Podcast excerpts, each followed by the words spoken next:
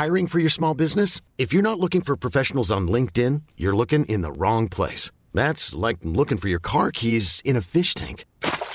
LinkedIn helps you hire professionals you can't find anywhere else, even those who aren't actively searching for a new job but might be open to the perfect role. In a given month, over 70% of LinkedIn users don't even visit other leading job sites. So start looking in the right place. With LinkedIn, you can hire professionals like a professional. Post your free job on linkedin.com slash achieve today. Salut, c'est Victoire Tuaillon. Ces derniers mois, avec mon équipe, on a travaillé sur une série exceptionnelle. Ça s'appelle 20 milieux sous ma chair. L'autrice, Caroline Potier, a exhumé des cassettes audio qu'elle enregistrait pour sa meilleure amie lorsqu'elles étaient ados et qu'elle traversait l'enfer, les violences que lui infligeait son père. À partir de son histoire, Caroline Potier, devenue journaliste, a mené l'enquête. Comment on pourrait éradiquer l'inceste? C'est beau, c'est intelligent, c'est bouleversant, et je pèse mes mots, c'est d'utilité publique. Pour continuer à sortir de l'océan du déni, écoutez 20 milieux sous ma chair, dans le cœur sur la table. C'est une boîte qui est vraiment malade et qui, a besoin a besoin d'enthousiasme, qui a besoin de nouveautés, de création. S'attaquer à la réforme de l'audiovisuel public, c'est un gros morceau. Vouloir l'expliquer dans un podcast, c'est aussi un sacré défi. Surtout qu'on ne sait pas trop ce qu'il va se passer. Fusion de France Télévisions avec Radio France et autres entités du service public, synergie, changement de mode de nomination. En fait, moi je pense qu'on se plante si on réfléchit comme ça. Ce ne sont pas les bonnes questions à se poser. Si on se concentre sur le périmètre de la télé uniquement, parce que c'est déjà bien assez compliqué comme ça, la seule question qui vaille, c'est quelle télé on veut pour demain? Avec quel programme? Je suis allé poser ces questions à des professionnels du secteur, et accessoirement des gens dont j'estime le travail. Des conversations tellement denses que je ne pouvais pas en faire un seul podcast, mais une série de cinq, si je voulais aborder en profondeur quelques sujets essentiels. Pour commencer, je suis désolé, mais on ne peut pas échapper à parler un peu de l'aspect structurel de cette réforme. On ne peut pas échapper à de vilains mots comme fusion, synergie, tutelle. Ça, c'est le mot utilisé par le milieu pour parler de qui décide vraiment. Ce que l'on sait aujourd'hui, c'est que le gouvernement ne veut plus d'une BBC à la française, même si cela reste une référence dans toutes les têtes. Alors où va-t-on? Qui décide de quoi? Pour commencer, Patrick Evenot, historien des médias, rappelle que malgré la fin de l'ORTF, les politiques continuent de fourrer leur nez dans les affaires de la télé publique. Le pouvoir politique ne sait pas ce qu'il veut. Il voudrait, mais pas, ça ne date pas de Macron, ça date du général de Gaulle, il voudrait d'un côté contrôler l'information pour pouvoir euh, faire passer ses messages, sa propagande, sa communication, on l'appelle comme on veut. Et puis de l'autre côté, euh, il faut de la liberté, parce qu'on est quand même dans une démocratie. Et puis au milieu, il y a des entreprises qui n'en sont pas véritablement, parce que pendant très longtemps, ils étaient considérés comme des fonctionnaires. Il y avait un très fort taux de syndicalisme, avec un syndicalisme très éclaté, euh, des, dizaines de, métiers qui sont représentés par des syndicats différents, euh, et des, entreprises où le PDG est nommé et euh, fait en moyenne 3-4 ans de, mandat, c'est-à-dire que surtout pour la télévision, un peu moins pour la radio, mais surtout pour la télévision, quand on veut changer une grille, il faut prévoir au moins trois ans à l'avance. Un PDG qui dure trois ans, il n'a pas le temps d'imprimer sa marque. Et donc, euh, après ça, il y a une nouvelle loi qui réforme l'audiovisuel et ça ne cesse d'exister depuis. moi, j'avais calculé que depuis, euh, depuis 60 ans, il y avait eu 18 présidents de France Télévisions, enfin, ou des, présidents de télévision. Donc, euh, vous voyez, ça fait en moyenne trois ans, quoi, un peu plus de trois ans. C'est dramatique parce que c'est pas possible de, gouverner une entreprise de 10 000 personnes avec un budget de près de 3 milliards d'euros à court terme sur trois ans. On continue avec Patrick Evenot. L'historien passe en revue les différentes pistes de réforme, où l'on se rend compte que les probabilités pour que tout cela finisse en usine à gaz sont assez élevées. L'éclatement de l'ORTF de 1974 a été une ânerie. Euh, il, il fallait garder l'ORTF, mais lui donner la liberté. Sauf que ce n'était pas simple à faire.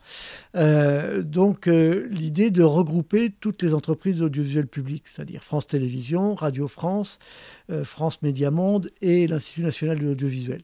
Regrouper tout ça pour faire...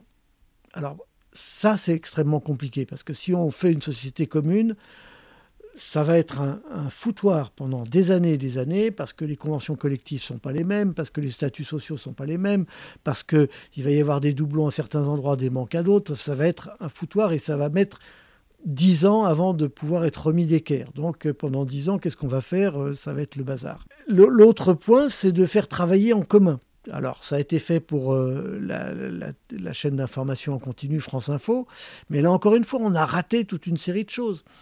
Au moment où on a créé France 24, la chaîne de télévision dirigée vers l'extérieur, il y avait un projet concurrent qui était de faire entre France Télévisions, Radio France et l'agence France Presse une chaîne commune qui aurait regroupé les énergies des trois. Il y avait déjà RFI qui existait à l'intérieur de Radio France.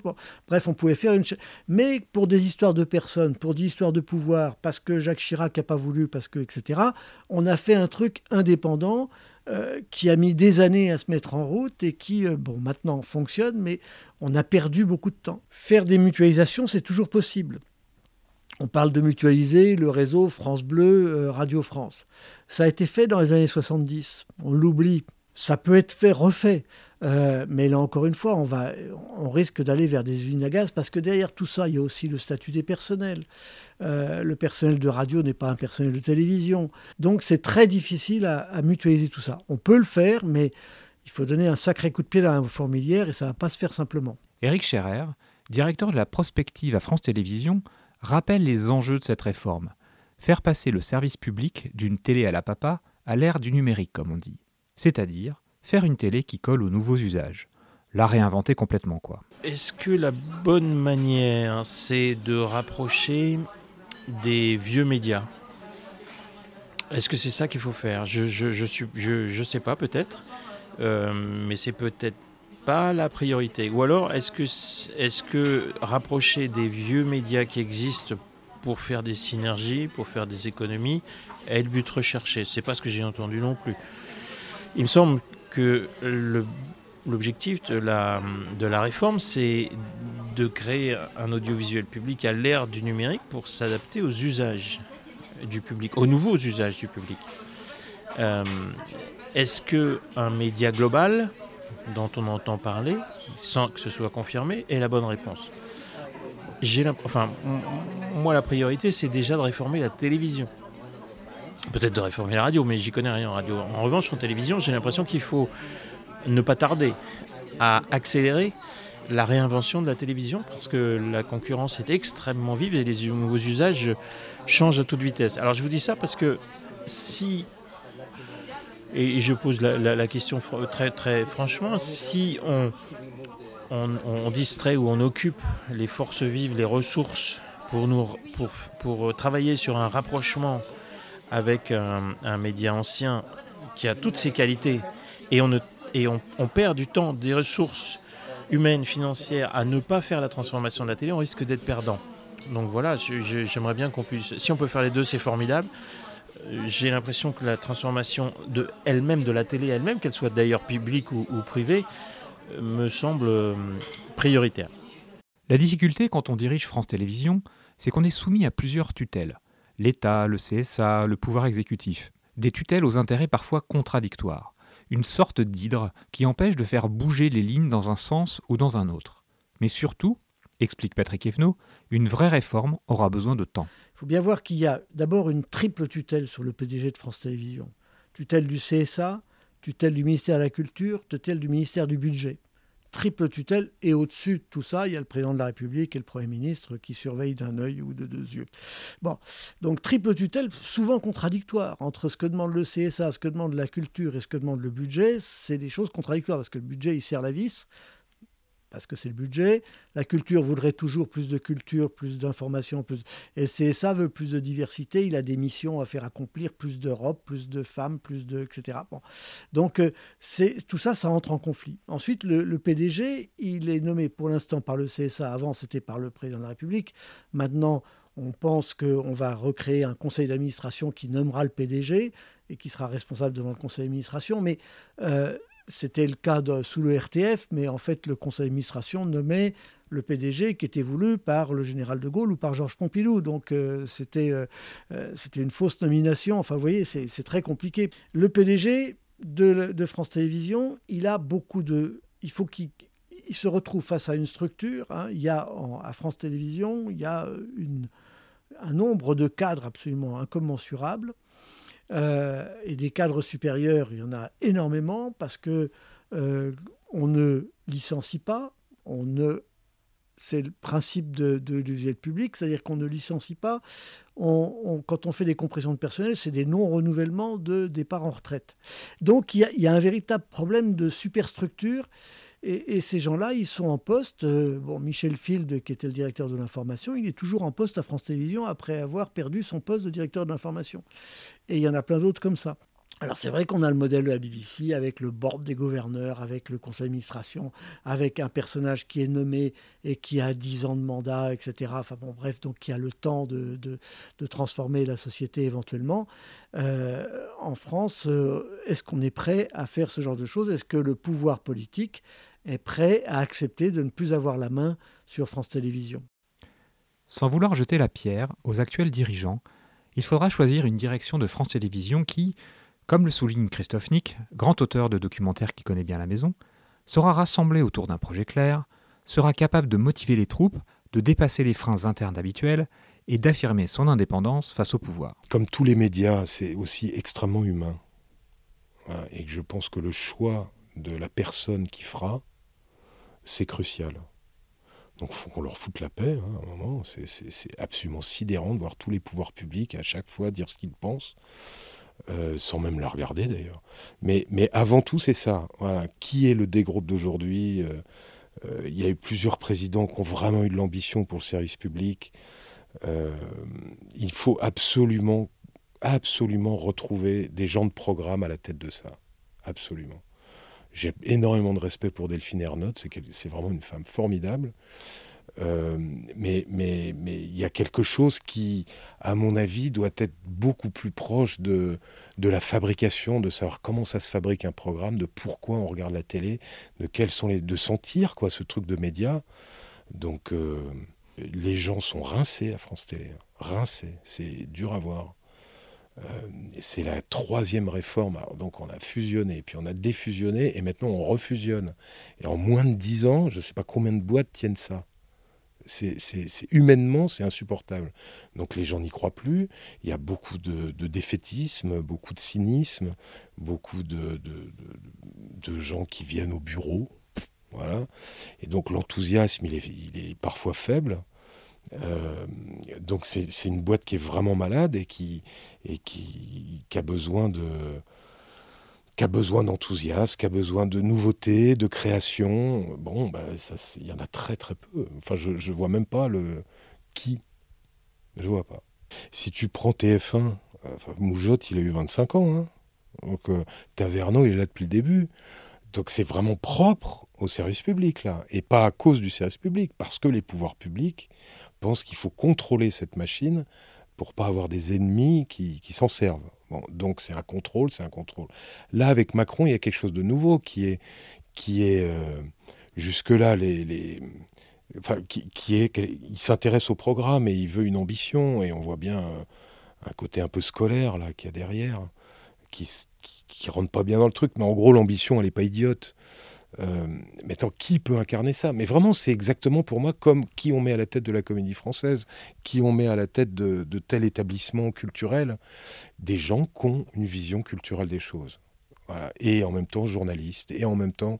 Donc il y en a très très très peu.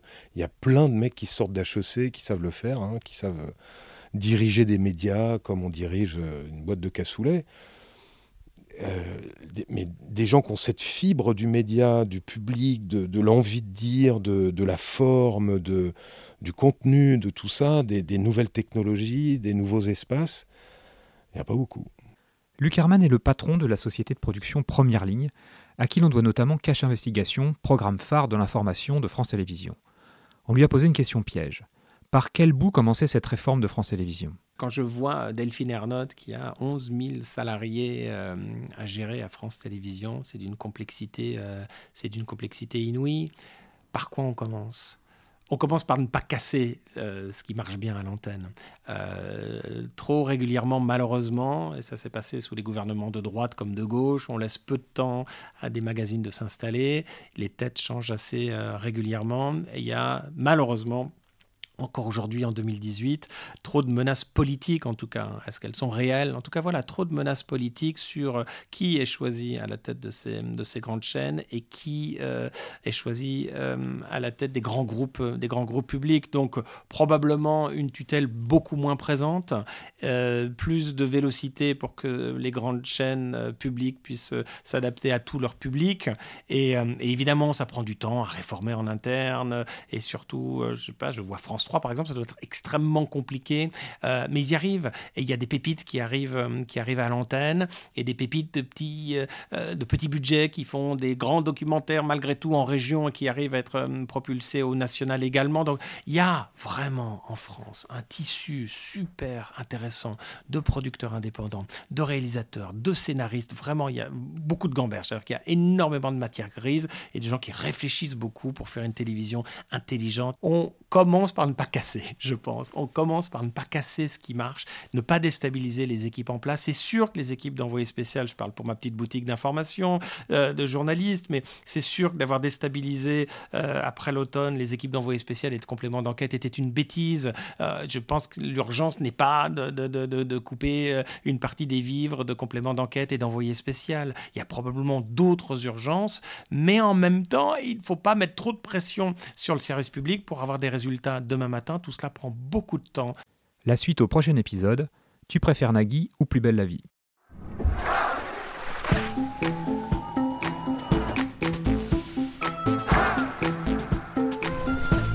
Binge audio.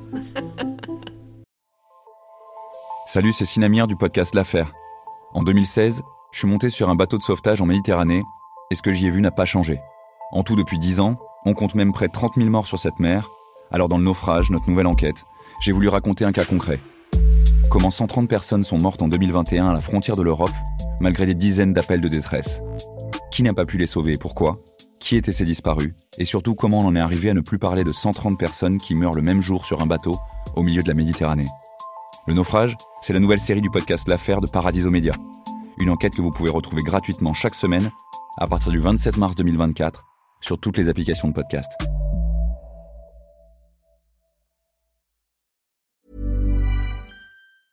Hey, it's Paige DeSorbo from Giggly Squad. High quality fashion without the price tag. Say hello to Quince. I'm snagging high-end essentials like cozy cashmere sweaters, sleek leather jackets, fine jewelry, and so much more. With Quince being 50 to 80% less than similar brands. And they partner with factories that prioritize safe, ethical, and responsible manufacturing. I love that. Luxury quality within reach. Go to quince.com slash style to get free shipping and 365 day returns on your next order. Quince.com slash style.